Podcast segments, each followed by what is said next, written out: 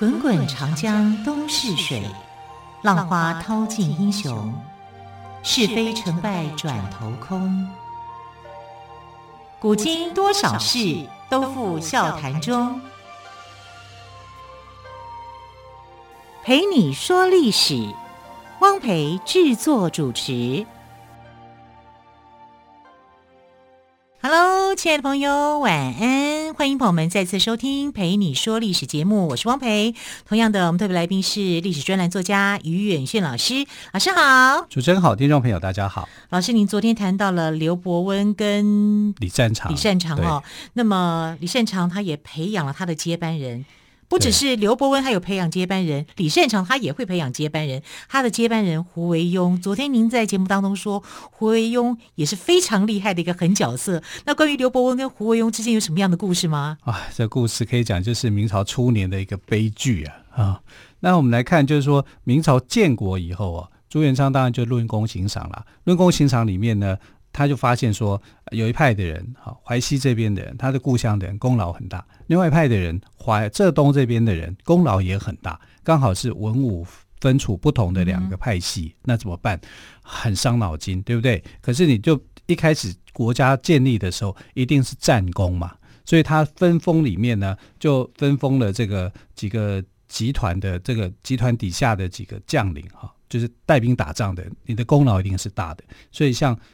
呃，武将徐达啊，还有这个常茂，常茂就是常遇春的儿子。常遇春四十岁就过世了，啊，年纪很轻，为什么呢？这个在武侠小说里面有答案的。对对对，我想到了，只是忘了什么事。就是帮张无忌嘛，对对不对？帮张无忌这个张无忌帮他治病嘛。然后张无忌那时候在胡青牛那边学，他那个时候医术还未精湛，所以好像犯了一个小错，所以呢，呃，用药用太猛。对对对，胡青牛就告诉他，他会少活一点时间。对，他说人家本来可以活八十岁，被人家胡乱整就只能活四十岁。哦，但常玉春就说没有关系，四十岁就四十岁，我人生活得很绽放。对对，少活几年没有关系。对，我在看那一段的时候，其实我是觉得金庸处理的非常好，好、嗯、把常遇春的那种豁达的个性、胸襟对胸襟给写出来啊，这真的是很很好看的一篇。虽然说它的章节这只是其中一个部分啊，但是却显示出常遇春的这个个性啊。那常遇春过世以后啊，是常茂他的儿子哈出来啊继任这个呃公爵的这个位置的，所以徐达。常茂、李文忠啊，还有这个冯胜、邓愈啊，还有当然还有李善长，他们六个人是被封为公爵的。那军师刘伯温呢，成义侯，而且还是好几年以后。我们在昨天不是讲到说，他们两个薪水一比，哎呀，真的是差了二十倍，差二十倍，差好多好多。这里面显示的是朱元璋的用心，他的抬举淮西集团，那打压浙东集团。对，浙东集团已经被打压，而且做的太明显了，很明显了。对对，但是浙东集团的人也不会说啊、呃，我因为你的打压，然后我就好像、那个、退缩，我就退缩哈、啊。但反而是淮西集团的人就会气焰就会比较嚣张，嗯、就觉得你看我是公啊，你是伯啊，对不对？大小差别哈、啊，跟皇帝之间的亲疏好像就看出来了。但刘伯温从来不会这么想啊，他觉得升官发财也不是我要的。如果要的话，我在元朝我就可以升官发财了，是不是啊？干嘛到这个明朝跟你辛苦的建立这个国家？所以那不是他的选项，不是他的抉择，他是要为老百姓做事情，这个东西才是他的一个选项。好，所以他是那个时代少见的人物，因为大多数的人物啊，你被名利很容易就蒙蔽了，但他不会。他不会为了名为了利哈来去做一些事情，他是真正的一个少数的人哈。所以在历史上，刘伯温能够留名，也就是因为他个性上面刚正不阿。可是因为你个性太刚正不阿，你没有什么可以转弯的。你看那个时候对方国珍也是这样，对不对？方国珍哈，虽然呃，就是你是元朝的官员，你就打方国珍，而且要把方国珍给杀了。方国珍很怕刘伯温。他知道刘伯温太有本事，然后又很多的这个手段啊。刘伯温其实也有很多的手段，他很聪明的啊。那建国以后，他跟这个李善长之间，本来你们在一起打仗的时候啊，一个一个是军事啊，一个是内勤哈，互补，大家都都还蛮相安无事。就没想到国家一建立，你就杀了这个李善长的亲信。那杀了李善长的亲信李斌的这件事情啊，让李善长非常非常的记恨。他觉得你跟我之间就没有情面可以谈吗？我们过去的那些情分都是假的吗？好，那逼的这个刘伯温后来他就辞官了。其实他不算辞官了，就是回去青田去休长假，休长假。对，那李善长也因为这样子，浙东派的人就不会放过他，对不对？你把我们的领袖打压成这样子，那你以为你有什么？你有什么把柄落在我手上的话，我就去抨击你。所以就由言官来发动好对李善长的攻击。那言官在古代是不一样的，是他虽然官位很小，可是他是免责的，啊，就是他说去的话是没有责任的，不负责任的 啊。那言官就是我们现在的监察委员呐，啊，就是监察官、监察委员这样的一个官职，啊，就是你可以信口开河，随便说都无所谓啊，皇帝不会去责怪你，给给你这个权限。那这些言官呢，就抨击这个呃李善长，哈，尤其是以杨宪为主的，因为他是御史中丞嘛，哈，就呃搞得李善长后来就灰头土脸。因为朱元璋后来也相信这些言官所讲的，哈，就李善长包庇了这个呃李斌，除了他以外，他一定绝对不止做一宗，还有很多宗，哈，就是这样的一个事情。那朱元璋是不能容忍贪污的情形嘛。好，所以啊、呃，他就这个要去处分这个李善长，可是去处分李善长的时候，反而是刘伯温为李善长说情。哎，这就很奇怪，他为什么要去帮李善长说情？这就是一种艺术了。嗯，好，那刘伯温就说，李善长其实功劳很大，虽然我们不和，但他功劳还是在的。对，好，所以李善长也很讶异，说为什么刘伯温会帮他求情？会帮他求情啊？所以这个。朱元璋也很压抑，哎，这不不是你最讨厌的人吗？你不是死对头吗？对啊，你不是死对头吗？怎么这时候你出来反而为他求情呢？啊，所以朱元璋也感到压抑啊。最后对这个李善长的处分就是让他回淮西故里，让他去退休，啊，让他退休养老。也就是说，你不在这个职位上面，可是你也没有被杀害，对，啊，你还是可以安逸的过你的下半生。所以就刘伯温等于保住他一命。嗯就是他会那这样子，那这样子，他们的那个派系，李善长的派系应该会跟刘伯温的派系会不会因为这件事情稍微比较和平共处？没有啊，也没有，没有，继续斗，继续斗啊！哇，好，绝对不是因为一个人的下台，然后就是停止了这个呃，好像两派之间就没有问题，因为两派之间利益上面哈，就是呃瓜葛很深呐，所以淮西集团的领袖呢，李善长就。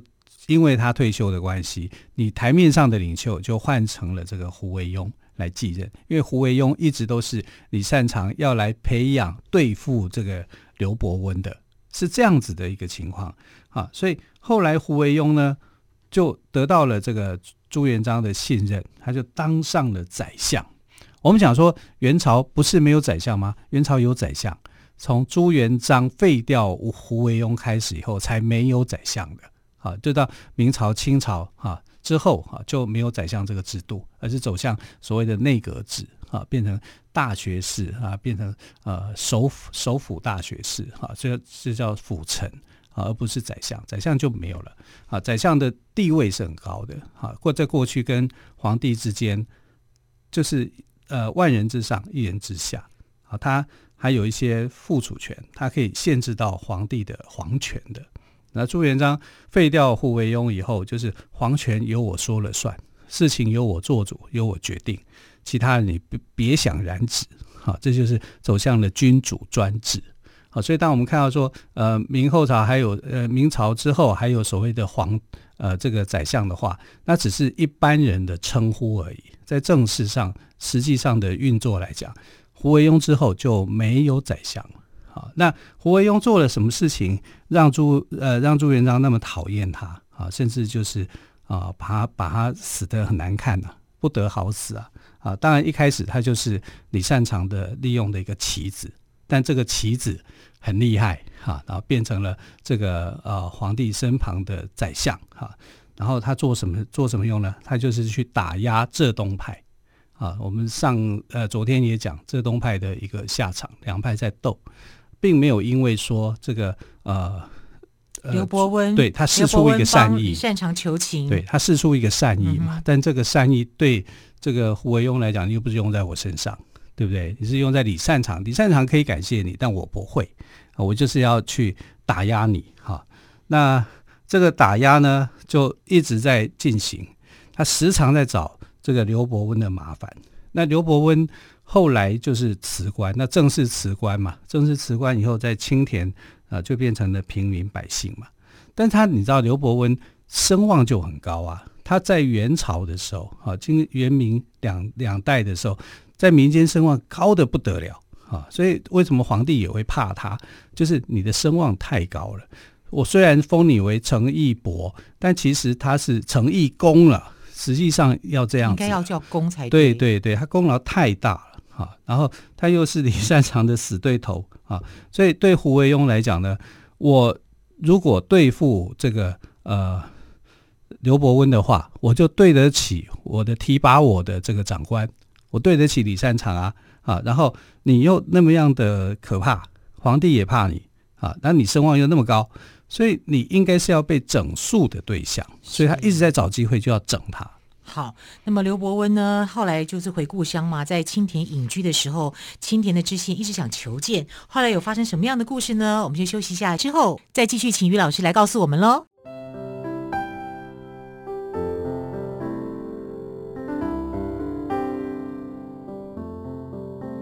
听见台北的声音。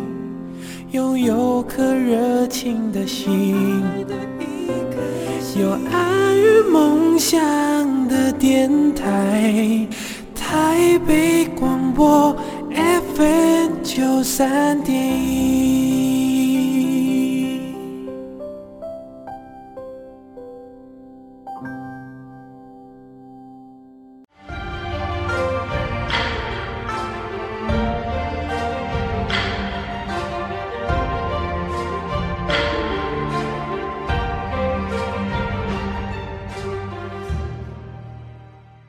这里是台北广播电台，我是汪培，为朋友们进行的节目是陪你说历史。好，我们刚刚聊到哦，刘伯温他回到了故乡青田隐居，可是青田的知县一直想求见，那么刘伯温呢，他怕遭人非议，始终拒不见面，就这样子就没了吗？还是知县锲而不舍？后来又发生什么样的故事呢？最主要是刘伯温的名气太大。啊，所以虽然他这个已经是退休啊，然后回到家里面哈，回到故乡，你想想看，故乡里面的这个知县，知县不过是个小官嘛，他是不是想要去求见这个名闻天下的军师刘伯温呢？啊、对不对？啊，跟他聊聊天，都就觉得自己收获就会很大，啊所以他一直想要见刘伯温。可是刘伯温这个人就非常非常的聪明跟谨慎。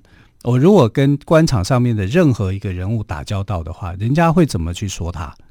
会不会说他是有野心或者是什么的？因为退休的人啊，那死掉的人，皇帝才不会去怀疑。怀疑退休的人，他会觉得你在我的家里面做什么？你在这边你在想些什么？啊，而更何况朱元璋是一个个性猜疑的这个皇帝，他的心胸没有那么宽啊，所以他知道这个朱元璋的心胸啊是窄的，所以他回到故乡的话是。闭门不出的，他不太跟人家接触。刘伯温也是聪明人啊，他当然伴君如伴虎，他当然了解朱元璋啦、啊。那这个知县青田知县也很聪明，嗯、他知道说，呃，刘伯温想低调，对哈，然后他不想跟这个官场上的人物打交道，所以他不会穿官服，哈，他就。假装自己为服出巡，哈，他也不会讲我出巡了，因为县令也不是什么大官呐，哈，他就穿着常服，一般人一样，对一般人的方式，让跟这个呃刘伯温聊天啊、交往啊，这样让刘伯温以为说他没有这个官方的身份，但是后来这个青田县令就很单纯啊，他就想说，那我是不是跟你这个变成朋友了？你的戒心是不是呃没有了？哈，就是可以，我们就朋友了嘛，因为你跟我聊天了嘛，聊上话了，哈，我们应该是朋友，所以他后来就说，我的真实身份我是青田县的县令。那刘伯温就想，这个你是县令，你是官，我是平民，所以我应该怎么做？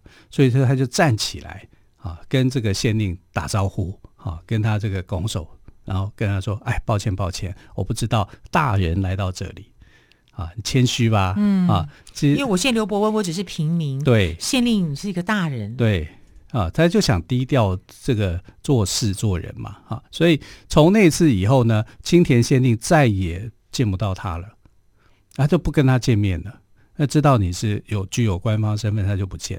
你们一直隐藏的话，他可能还会跟你聊聊天。可是知道你是青田县令以后，他就不再跟这个青田县令交往了。所以你可以看得到刘伯温是很谨慎的哈。这个这个县令有点笨，以为自己好像就已经变成了这个呃刘伯温的好朋友一样啊。其实还是有差别的啦，差很多的哈。那胡惟庸呢，就一直在找这个刘伯温的麻烦。对。看他有没有什么弱点，就发现啊，根本没做事啊，没有什么问题啊。那没有什么问题，找不到把柄的时候怎么办？那就是假造假造问题。当你没有问题的时候，你要陷害这个人的时候，你就是去造假。所以假新闻、假讯息，在古代这是常见的，非常常见。那就是。有人的地方就有江湖。对呀、啊，有人的地方就有江湖啊。所以呢，这个。刘伯温是怎么被陷害的？哈，他就说刘伯温呢去买了一块具有王气的土地。